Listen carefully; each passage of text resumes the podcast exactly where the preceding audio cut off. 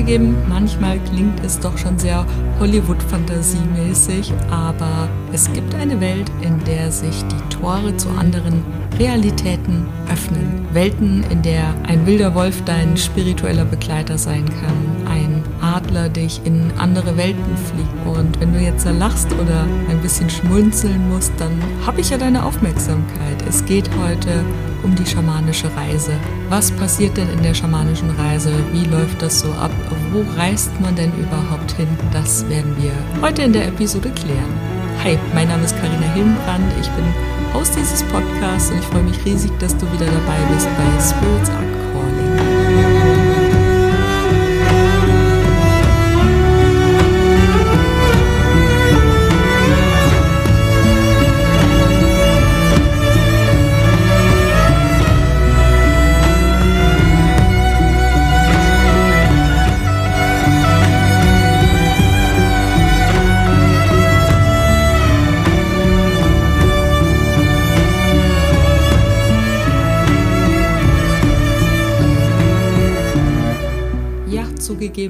Es ist manchmal gar nicht so leicht, das wirklich zu begreifen, was in einer schamanischen Reise passiert, wenn man es noch nie gemacht hat. Und da probieren wir heute ein bisschen Licht ins Dunkel zu bringen und beginnen erstmal damit, dass die schamanische Reise eine uralte Praxis ist, die uns vor allen Dingen Klarheit und auch tiefgreifende Heilung bieten kann. Und wenn wir diesen Ort betreten, also dieses Universum betreten, dann haben wir eben die Möglichkeit, unseren Krafttieren zu begegnen, unserem Geistführer zu begegnen und überhaupt unseren Spirits. Und nein, es ist keine Voraussetzung dafür, dass du irgendwelche Substanzen zu dir nehmen musst. Das in der schamanischen Reise funktioniert einzig und allein durch die Trance mit der Schamanendrommel. Aber die schamanische Reise ist ganz, ganz viel mehr als nur einfach irgendwie eine spirituelle Praxis. Es ist vor allen Dingen auch eine Möglichkeit, tief in unsere innersten Gefühle einzudringen, Unsichtbares sichtbar zu machen, Unverständliches verständlich zu machen, erklärbar zu machen und was vielleicht auch am wichtigsten ist, es hilft uns dabei, uns selbst besser kennenzulernen und zu verstehen. Und es gibt ganz, ganz viele Möglichkeiten, wie man damit in Kontakt treten kann.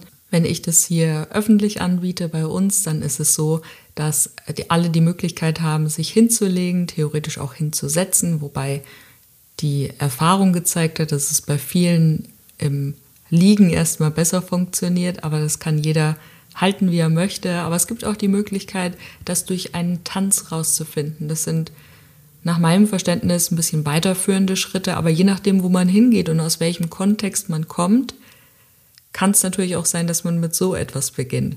Du kennst vielleicht die Derwische, das sind diese Menschen mit den großen Hüten, die eben ganz, ganz lange tanzen und dadurch eben in diese Trance kommen. Es gibt Atmungsmethoden, wie man in so eine Situation reinkommen kann.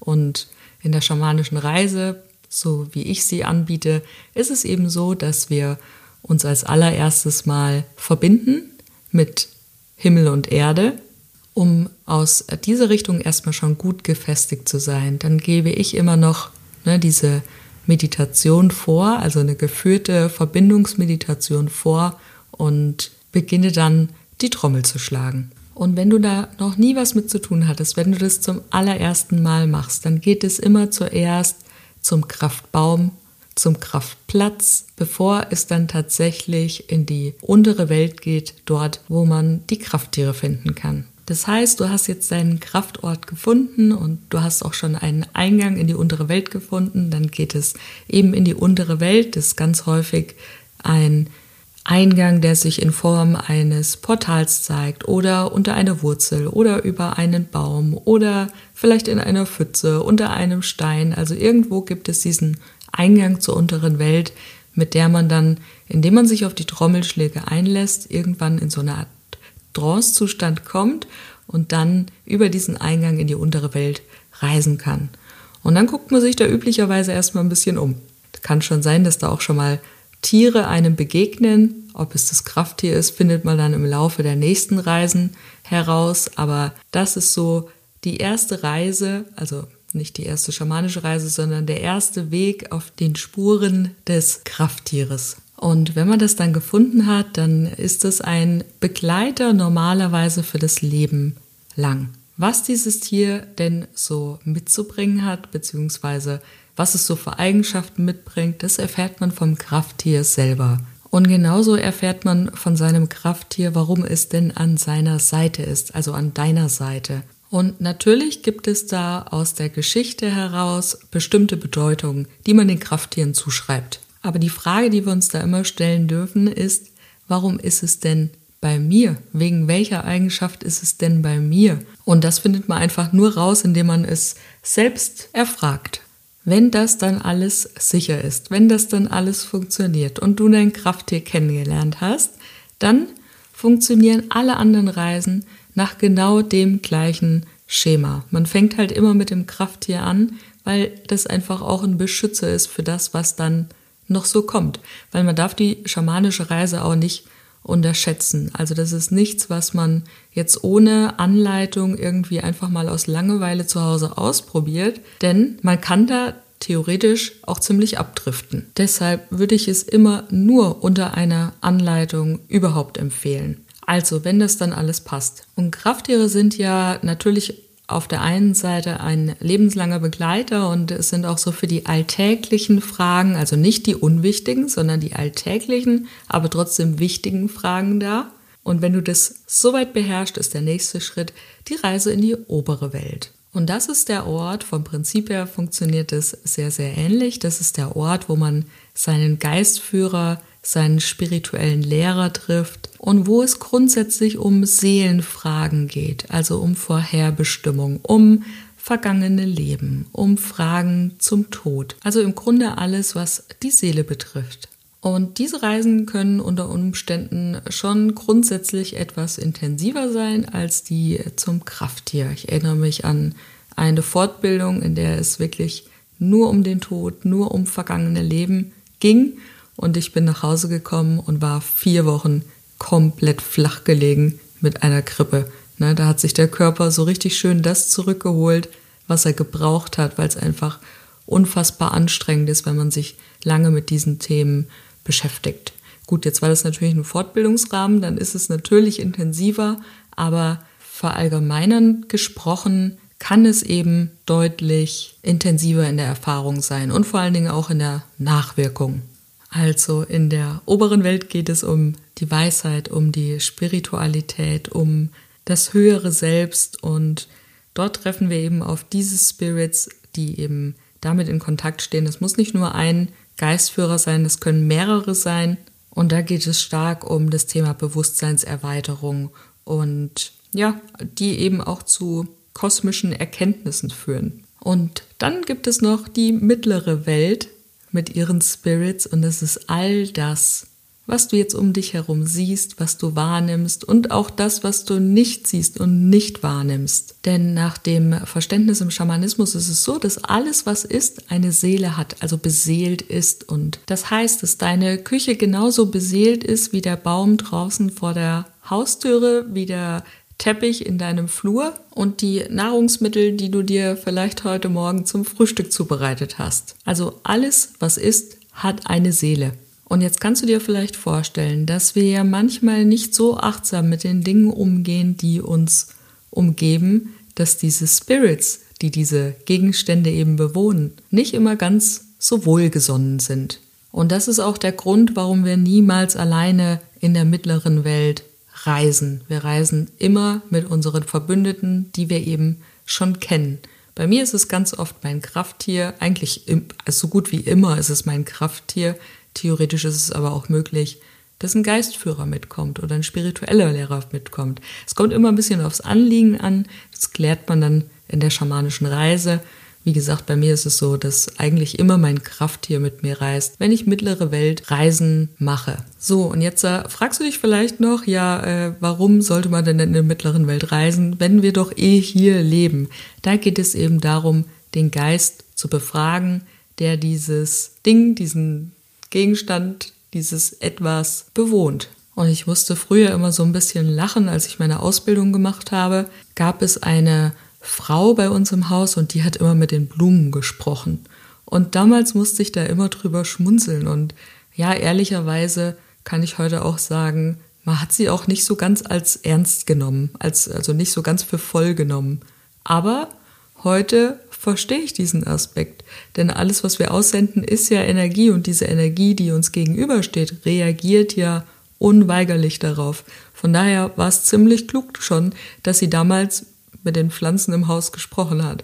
Aber gut, man wird ja auch schlauer mit den Jahren im Laufe der Zeit, würde ich heute natürlich nicht mehr machen. Gut, auch wenn es jetzt nichts unmittelbar mit der schamanischen Reise zu tun hat, man muss auch nicht immer alles über den Schamanismus erklären können, obwohl man weiß, dass alles, was an Wissenschaft so existiert, den Ursprung im Schamanismus hat. Also sei es die Medizin, sei es äh, die Psychologie, die ganzen Religionen, obwohl Schamanismus ja überhaupt nichts mit Religion zu tun hat.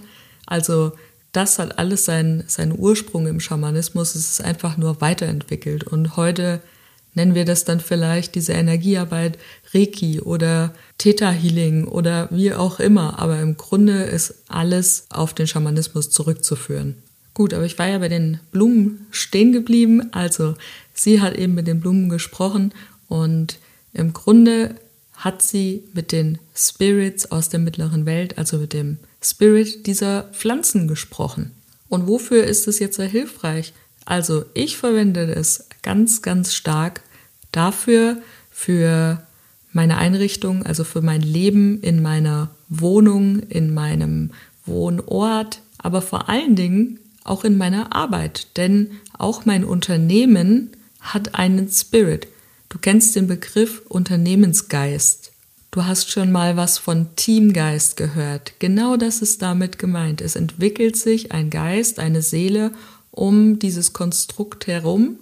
Und wenn alles beseelt ist, und davon gehe ich ja aus in meiner Arbeit, dann ist es auch ein Wesen, mit dem ich sprechen kann. Und so entstehen bei mir zum Beispiel neue Produkte. Seelenflug, der Online-Kurs, über den habe ich jetzt schon ein paar Mal gesprochen. Du weißt, die Warteliste ist geöffnet. Wir starten im Oktober wieder. Ist entstanden, indem ich meinen Unternehmensgeist bereist habe und es hat sich sofort ein Kursgeist gezeigt. Das ist eine Eule. Du siehst im Seelenflug-Logo unten eine Eule und es hat sich diese Eule gezeigt und die begleitet uns auch weiterhin. Die war nicht nur für die erste Reise da. Und diese Eule hat mir gesagt, wie viele Teilnehmer dabei sein dürfen, wie viel der Kurs kosten darf, welche Inhalte da drinne sein sollen, wie dieser Kurs aufgebaut sein muss und fast alles von dem, was mir diese Eule, dieser Spirit, sie heißt übrigens Matahava, gesagt hat, ist auch genau so eingetreten.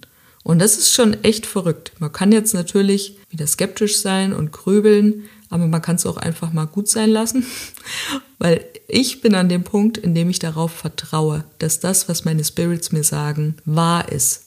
Denn das ist ja nichts, was von außen irgendwo zugetragen wird. Das ist ja etwas, was aus mir herauskommt, was von meinen Spirits kommt. Da ist ja niemand mit involviert. Und bis jetzt war es auch noch nie so, dass meine Spirits mir irgendwelche Botschaften gegeben haben, wo ich mir gedacht habe, ach du Alarm, das kannst du auf keinen Fall machen. Und wenn es nicht ganz so tragisch war, also was heißt tragisch, wenn es nicht ganz so schwerwiegend war und es war doch irgendwie ein bisschen strange, habe ich es natürlich probiert und dann war es dann am Ende genau so viel besser, als wenn ich das aus meinem Verstand heraus entschieden hätte, drüber gegrübelt hätte, drüber nachgedacht hätte. Das heißt, mit diesen Reisen findest du einfach Antworten auf alles, was du dir vorstellen kannst. Also egal, ob das der Pflanzenspirit ist oder dein Unternehmen oder deine Wohnung oder dein Haus, der Ort, in dem du lebst, du kannst dadurch einfach alles abfragen. Aber es geht immer nur, wenn du deine Helfer mit dabei hast, also deine Spirits mit dabei hast. Und wie gesagt, bei mir ist es üblicherweise das Krafttier, was natürlich für dich ganz anders aussehen kann. So, jetzt bin ich irgendwie doch schon schneller durch als äh, gedacht. Hm, gut, dann fassen wir nochmal zusammen. Also, wir reisen als erstes in der schamanischen Reise an unseren Kraftort, an unseren Kraftbaum. Dann finden wir den Eingang zur unteren Welt. Wir bereisen die untere Welt mit unseren Krafttieren, am besten unter Anleitung. Denn wenn wirklich mal was sein sollte, ist dann auch jemand da oder jemand ansprechbar für dich, den du fragen kannst, der dir helfen kann. Wenn das soweit funktioniert, ist der nächste Schritt das obere Universum. Das ist der Ort, an dem sich Geistführer, spirituelle Lehrer befinden. Und wenn das auch sicher ist, dann geht es als nächstes in die mittlere Welt. Und von da aus kann man eigentlich alles bereisen, was es gibt.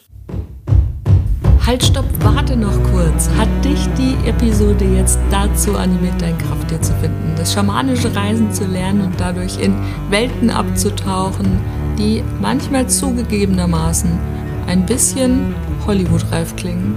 Dann habe ich eine Überraschung für dich, denn Seelenflug, mein Online-Kurs, in dem du die schamanische Reise lernen kannst, geht in die zweite Runde. Und du kannst dich jetzt ganz unverbindlich auf der Warteliste eintragen, denn der Online-Kurs wird im Oktober für eine Woche geöffnet sein. Und damit du nichts verpasst, trag dich auf die Warteliste ein. Du wirst als erstes informiert, kannst dich zurücklehnen und dann entscheiden, habe ich Lust dabei zu sein oder vielleicht diesmal doch noch nicht, aber wenn es dich ruft, bekommst du die Info Link kommt wie immer in die Show Notes carinahillenbrand.com slash Seelenflug-Warteliste wäre die zweite Option. Also, ich freue mich auf dich. Alles Liebe, deine Carina.